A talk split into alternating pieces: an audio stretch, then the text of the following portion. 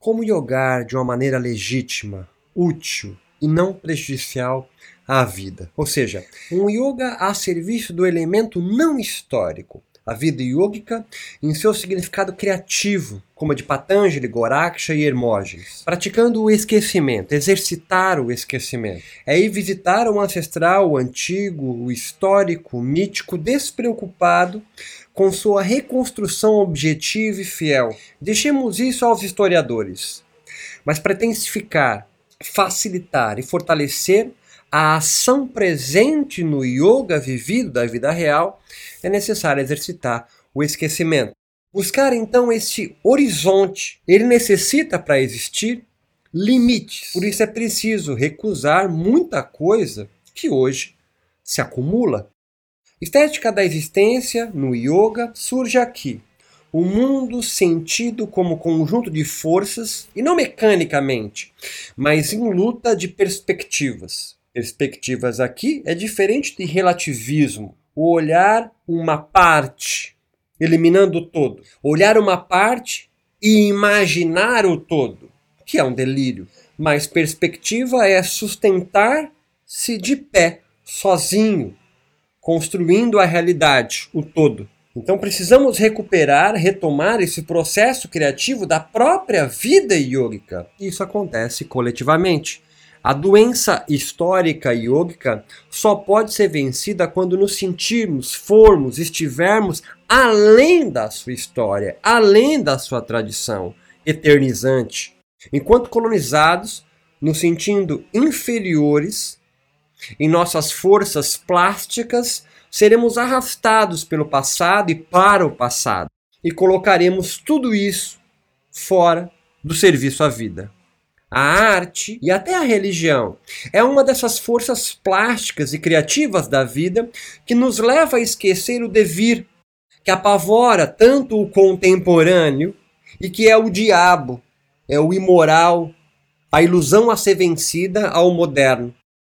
Por isso nos coloca num clima, num jeito, em disposições não históricas favoráveis à ação criativa.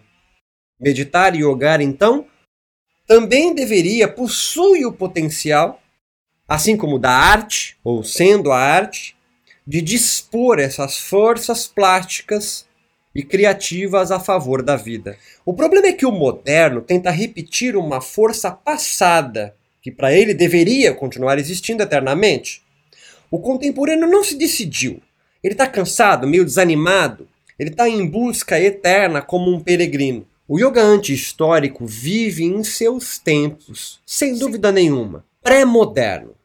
Antes dos ingleses carregarem, começarem a contar as histórias da história do yoga.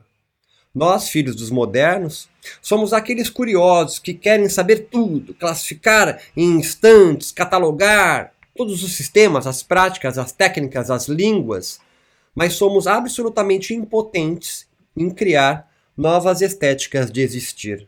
Nos sentimos culpados quando isso ocorre e punindo quando ocorre em outro. Mais simples. É como um neurocientista desatento que, olhando uma tela de computador, que decodifica impulsos eletromagnéticos em pixels, que colorem seus olhos com os movimentos das cores, eles acreditam estar vendo o próprio cérebro, os neurônios de alguém meditando. É um delírio. Ou um fisiologista que, diante dos dados coletados de dopamina, serotonina, melatonina, betorfina, NAG, passa a acreditar que é o sistema nervoso que produz a experiência do samadhi. O que injetando essas mesmas substâncias químicas, a percepção do mundo será a mesma de um sadhu, de um suame, de um hermógenes, de um rishi, ou da benzedeira do bairro rezando com a ruda para a espinhela caída, ou restabelecendo a circulação de prana pelos chakras obstruídos.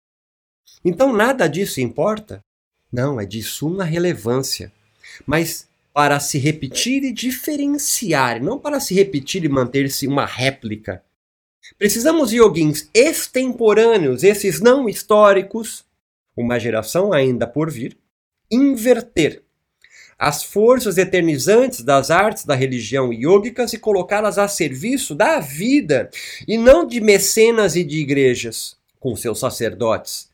Enquanto isso não acontecer, continuaremos a nos sentir yoguins inseridos no processo universal de expressões de um tempo determinado, pelas condições sempre impotentes e obrigados a viver de um só jeito de yoga, justificado pelos outros que já viveram antes de nós.